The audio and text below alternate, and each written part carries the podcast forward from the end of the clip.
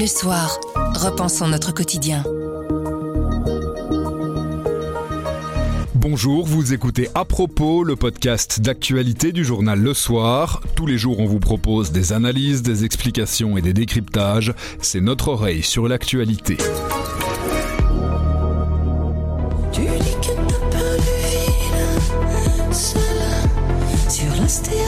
Le grand retour de Mylène Farmer qui sort son 12e album en 36 ans, Thierry Coljon nous expliquera ce qu'on peut y entendre. Mais d'abord, coup de projecteur sur la frontière franco-belge. Plusieurs communes voient leurs habitants de plus en plus touchés par la précarité. On va essayer de comprendre pourquoi. Nous sommes le vendredi 25 novembre, je m'appelle Pierre Fagnard. À propos, voici l'actualité comme vous l'entendez. Grand angle. Depuis une dizaine d'années, les communes frontalières avec la France deviennent de plus en plus pauvres.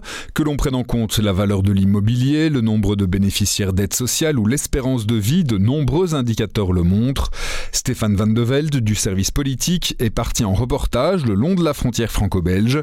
On l'a appelé pour comprendre comment expliquer ce phénomène de paupérisation. Bonjour Stéphane. Bonjour Pierre. C'est quoi qui euh, vous a donné l'idée de travailler sur euh, ces nouvelles zones de pauvreté, ces nouvelles zones de paupérisation le long de la frontière franco-belge. On a remarqué, selon tous les chiffres de l'IWEBS, qui est l'Institut Wallon de l'évaluation, de la prospective et de la statistique, que tous les indicateurs euh, plus ou moins sociaux, comme euh, l'espérance de vie, le taux de mortalité, les bénéficiaires euh, de GRAPA, qui sont des revenus accordés aux plus de 65 ans, dont les revenus généraux ne suffisent pas, ou alors euh, les revenus euh, d'intégration sociale. On a remarqué que généralement, on voyait très fort euh, sur les, les cartes fournies par l'IWEBS des zones rouges, donc qui sont les zones de pauvreté, qui se focalisaient sur le sillon sambrémeux, c'est-à-dire là où les entreprises ont périclité. Et euh, depuis euh, une décennie, ben, on remarque qu'une nouvelle zone apparaît. Et cette zone euh, se situe le long de la frontière française, mais c'est très vaste. Ça va de, de, de Pérué, d'Our, jusqu'à Bouillon. Au-delà, pas, parce que au-delà se fait sentir l'influence du Grand-Duché du Luxembourg. Et donc, les communes le long de la frontière française, mais plus bas Bouillon, elles, euh, ne subissent pas ce phénomène grâce à la présence du Grand-Duché du Luxembourg. Pour vous rendre compte de cette réalité, vous êtes parti en reportage dans plusieurs communes le long de cette frontière. En, quelques mots, on peut évidemment pas faire une généralité euh, pour, pour toutes ces communes, mais en quelques mots, ça ressemble à quoi? C'est quel genre de région? Ben, Ce sont des régions euh, rurales principalement, sauf peut-être euh, quand on remonte dans le Hainaut. Mais si on regarde là où on est passé, nous on est parti du côté d'Astier, il y a aussi Viroinval, Douache. Puis de l'autre côté de l'excroissance française, on a des régions comme Bouillon, comme Vray-sur-Semois. Donc on a des régions régions euh, rurales et ce qui marque beaucoup, c'est que de fait, on sent, je vais pas dire une pauvreté comme on pourrait la sentir dans les régions urbaines, mais on sent parfois un certain abandon. Alors, euh, ça plaît euh, aux romantiques qui aiment se retirer parce que les régions sont souvent belles, point de vue naturel, mais pour y habiter, ben voilà, on sent que ces gens sont parfois un peu abandonnés. Vous parlez d'abandon, c'est une des raisons qui peut expliquer ce phénomène de paupérisation euh, qui grandit, c'est notamment que toutes ces régions, toutes ces communes, elles sont extrêmement loin des grandes villes, des grands pôles d'activité. Oui, alors si on reprend un peu dans l'histoire, on remarque qu'elles ont surtout, avant, euh, elles avaient quand même un bassin d'emploi qui euh, leur permettait de survivre, euh, et ce bassin d'emploi se situait souvent de l'autre côté de la frontière. Et donc, ben, des régions comme Givet ou Charleville-Mézières ou Sedan ben, ont périclité aussi. le nord de la France s'est fortement appauvri, alors là aussi on peut, on peut faire un parallélisme entre le nord de la France et la Belgique. On se rend compte que les communes belges sont souvent mieux loties que les communes françaises de l'autre côté euh, de la frontière, où là la pauvreté est encore plus prégnante. Et donc euh, on, remarque que si ces communes euh, subissent donc le fait que les industries françaises ont périclité, ont perdu ce bassin d'emploi, et puis la deuxième raison, c'est que du côté belge, elles sont très loin de grands centres. Donc elles sont loin de Charleroi, elles sont loin de Namur, elles sont loin de Charleville-Mézières en France. Et donc, oui, il y a un côté un peu perdu et coupé de tout réseau couper de tout réseau, parce que couper des services aussi, euh, c'est ce que vous expliquez dans votre reportage, dans ces communes, parfois aller trouver un bureau de poste, trouver un distributeur de billets, une banque, ça devient extrêmement compliqué. Oui, parce que euh, y a moins de gens, donc euh, on voit que comme ça s'appauvrit, c'est un cercle vicieux, on rentre dans un cercle vicieux, comme ça s'appauvrit, il y a moins de pouvoir d'achat, comme il y a moins de pouvoir d'achat, ben, toute une série de services privés, comme les banques, décident de, de désinvestir ces régions-là, et même les services publics, par parfois ont tendance à considérer euh, ces régions euh, euh, comme une région un peu délaissée. Il suffit de voir comment certains se battent pour conserver parfois leur ligne de train ou leur ligne de bus, qui pour toutes ces régions sont véritablement des lignes vitales. Et on voit que c'est pas facile. En ce qui concerne les habitants en voie de paupérisation, c'est les mêmes habitants qu'il y a plusieurs années où on voit des changements dans les populations. Mais on voit euh, des changements. Alors, il y a évidemment les locaux qui, euh, comme il y a moins d'emplois ou un taux de chômage quand même assez euh, élevé, cela reste et donc font partie de ces pauvres de ces communes. Il y a beaucoup aussi de retraités qui vont pas bouger, qui ont souvent en plus choisi ces communes pour leur cadre verdoyant. Donc, pas question pour cette partie de la population de bouger. Et puis, il y a une troisième catégorie qui, elle, est assez nouvelle. On voit quand même que les centres-villes euh, des grandes villes tentent de se rénover, de se donner une nouvelle image. Évidemment, qui dit nouvelle image dit euh, des loyers qui augmentent. Qui dit des loyers qui augmentent dit que euh, les gens pauvres de ces villes ben, doivent trouver d'autres endroits pour habiter. Souvent, euh, les ceintures autour de ces grandes villes sont des ceintures euh, vertes, mais où les prix de l'immobilier sont très chers. Donc, ils vont encore plus loin et ça les amène finalement dans ces régions un peu euh, comme elles sont un peu coupées du monde et comme on voit une paupérisation grandissante, mais on voit par contre des loyers qui restent abordables. Sauf parce qu'il y a aussi cet autre phénomène, ces loyers restent abordables, sauf quand dans certaines communes, elles sont prises d'assaut par des euh, résidents secondaires de, de, Hollandais ou de Flamands ou de Bruxellois, et que donc à ce moment-là, même là-bas, le prix de l'immobilier peut parfois augmenter. Pendant euh, ces reportages, vous avez eu l'occasion de rencontrer euh, diverses autorités locales, des bourgmestres. Ils sont conscients du problème et ils font quelque chose pour euh, le combattre? Tout à fait. Conscients du problème, ils le sont. Ils disent que le phénomène n'est pas tout à fait neuf. Ils se battent. Ils sont dans un travail de lobbying, notamment pour conserver leurs lignes ferroviaires, leurs lignes de bus. Et puis, ils savent aussi qu'ils ont l'avantage d'être quand même dans un cadre assez agréable et que donc beaucoup se raccrochent quand même à cet écotourisme ou à ce tourisme, notamment à Viron-Laval. On sait que fin de l'année, il y aura euh, peut-être euh, le premier parc naturel euh, belge qui sera créé. Eux espèrent que ça va se faire chez eux. Et donc, ils s'accrochent comme ça à ça. Ils savent aussi qu'ils peuvent s'accrocher à ça, mais ils savent aussi que ce ne sera pas synonyme de nombreux emplois. Mais ils espèrent quand même que ça va permettre de développer leur région et ils sont aussi conscients qu'ils veulent pas, c'est ça qui est, qui est marrant aussi, ils veulent pas nécessairement euh, d'autres euh, industries ou d'autres entreprises. Ils disent. Ils veulent pas un afflux non plus. Voilà. Euh, ils disent aussi notre cadre de vie, c'est ça qui fait la beauté de chez nous. On va pas le casser pour attirer de nouvelles entreprises génératrices d'emplois. Et ils disent d'ailleurs le plan de secteur ne le permettrait pas.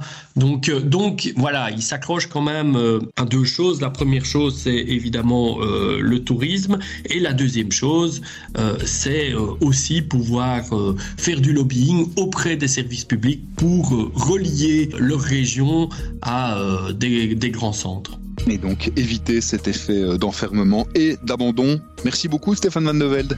Merci Pierre. La chanteuse Mylène Farmer sort ce vendredi son douzième album, L'Emprise. Mylène Farmer, c'est une personnalité, un parcours et une carrière hors normes. Thierry Coljon, journaliste culture, revient avec Camille Petou sur le phénomène Mylène. C'est le douzième album, il s'appelle L'Emprise. Alors moi au début je pensais que c'était l'emprise qu'elle avait sur ses fans. En fait non, l'emprise c'est l'emprise que certains hommes pervers narcissiques ont sur des femmes. Euh, pour ce qu'on a entendu, donc elle a déjà livré deux morceaux un avec Aaron.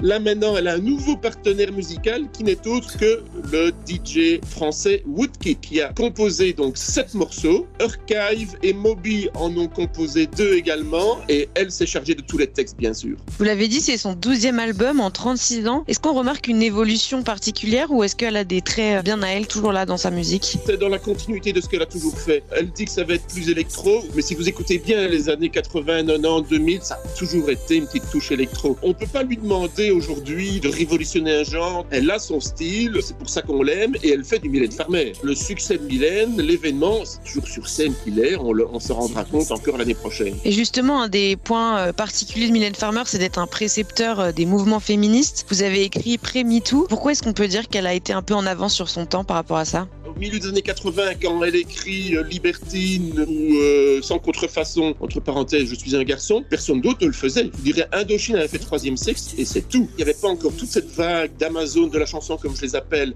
avec les pommes, les, les Oshi, les Suzanne, les Angèle, les Aloïs Sauvage. Toutes ces chanteuses, quand je leur en parle, disent on a été influencé par Mylène Farmer. Parce que Mylène Farmer a été la première en France dans les années 80 à parler du genre. Et pas uniquement de chansons d'amour, mais simplement parlait de la schizophrénie, il parlait euh, de, des tabous comme le suicide, comme euh, l'androgynie, euh, le sexe bien sûr. Et, aujourd'hui, donc le, thème de cet album L'emprise n'est pas du tout différent de ce qu'elle fait depuis toujours. Justement, elle a brisé tous les tabous, mais pourtant c'est quelqu'un de très discret. On peut parler d'une personnalité hors du commun? Tout à fait. Parce que souvent on la comparait par son côté barnomesque. Elle, elle aime bien les grands spectacles américains. En France, il n'y avait que Johnny qui faisait ça. Mais la grande différence entre Johnny et Mylène, c'est que Johnny, il était dans les médias en permanence, pour sa vie privée, pour ses disques, pour ses concerts, etc. Mylène, c'est l'inverse, c'est-à-dire je disparais, je ne fais pas parler de moi, je ne vais pas en TV sauf à un JT pour annoncer ma tournée ou annoncer mon disque. Et on se rend compte que les artistes les plus populaires en France sont Jean-Jacques Goldman et Mylène Farmer. Donc, c'est contradictoire avec les réseaux sociaux, le fait de toujours parler, de se montrer. Eux, ils prouvent qu'il ne faut pas se montrer, qu'il ne faut pas euh, nécessairement tout le temps parler à la télé ou à la radio en permanence pour avoir du succès. C'est une, icône de plusieurs générations finalement. Tout à fait. Des gens euh, qui ont la cinquantaine, même soixantaine, adorent aller réécouter les vieux tubes et on est étonné de voir qu'il y a énormément de jeunes à qui ça parle. On pense toujours des, des grosses tournées, des, des, gros gros spectacles, des grosses productions, donc ils sont lancés longtemps à l'avance. Donc ça fait longtemps qu'on le sait que ça se déroulera le 22 juillet au Stade Roi Baudouin. Merci beaucoup Thierry. Un grand merci, bonne écoute.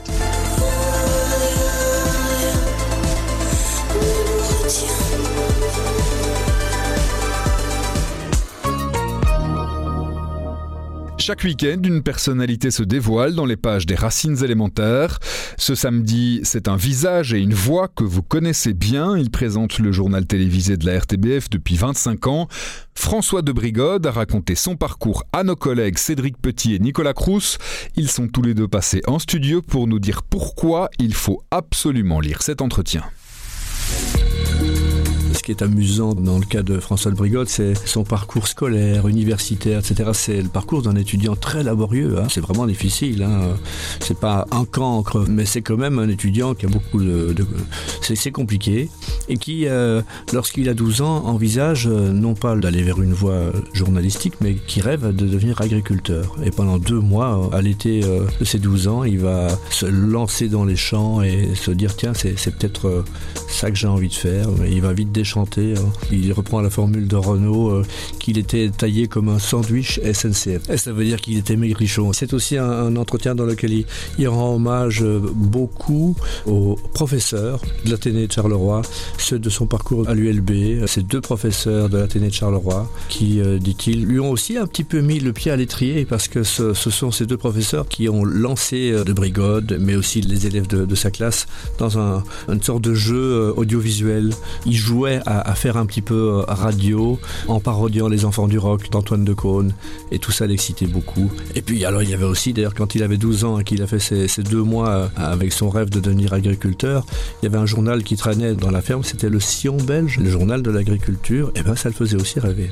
Puis aussi l'homme d'une génération quand même, on sent bien que c'est tout doucement la fin d'une génération, c'est un homme qui aime la fête, il l'a beaucoup faite, euh, qui aime le côté un petit peu politiquement incorrect. En tout cas, c'est ce qu'il nous dit. L'entretien se fait chez lui entre Kate Richards d'un côté, une photo, et euh, Taxi Driver et Robert De Niro. C'est sa culture, la culture aussi d'une forme de liberté de rire et liberté de parole. Quand on voit François de Brigode à l'écran, on voit aussi son sourire en coin, François de Brigode, qui présente de l'actualité et qui parfois a en tête l'idée d'en rire et l'idée qu'on peut faire la fête et l'idée d'être aussi un visage souriant offert aux, aux téléspectateurs et pas qu'un homme tronc comme on les appelle. Attention François générique, c'est parti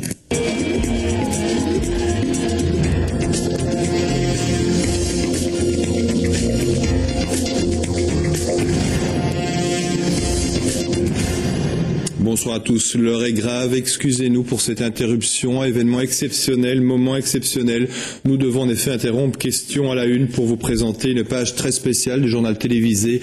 La Flandre va proclamer unilatéralement son indépendance. Vous l'avez compris, le moment est important. En clair, la Belgique en tant que telle n'existerait plus. Quand on lui demande ce qui retient de 25 ans de JT, c'est euh, évidemment Bye Bye Belgium a pris de court euh, tout le monde, je pense, en 2006, quand, après avoir refermé son journal télévisé, François de Brigode a repris l'antenne euh, pour annoncer euh, la fin de la Belgique et l'indépendance de la Flandre dans cette émission qui était une pure fiction, un canular réaliste. C'était un coup qui était préparé de longue date, en secret aussi, un secret qui avait été extrêmement bien gardé. Personne, y compris la femme de François de Brigode, n'était au courant de, de ce qui allait se passer ce soir-là. Et aujourd'hui, il dit qu'il le referait sans sourciller, il l'assume complètement comme un élément important de sa carrière, comme un acte journalistique important aussi. Euh, selon lui, ce que la RTBF a réussi à faire ce jour-là, c'est raconter une menace qui existe. L'indépendance de la Flandre, comme il le dit, n'est pas du tout quelque chose dont on ne discute jamais. C'est même plutôt un scénario que certains politiques envisageraient très sérieusement. Non? Il dit aussi quand même que c'était émotionnellement nerveusement euh, une expérience très éprouvante qui ne le ferait pas tous les jours. C'est un visage que tout le monde connaît. 500 000 personnes suivent tous les jours le, journal télévisé de la RTBF, mais tout le monde ne connaît pas François de Brigode, euh, ne sait pas comment François de Brigode réfléchit, quelles sont ses racines, d'où il vient, et euh, tout le monde ne sait pas non plus ce que François de Brigode fera les prochaines années. Et donc je pense que ça, ça fait quelques bonnes raisons de lire cet entretien. C'est fini pour aujourd'hui, mais on revient lundi dès 7h. En attendant, abonnez-vous, partagez-nous. Vous nous trouverez sur notre site, notre application et votre plateforme de podcast préférée. À lundi.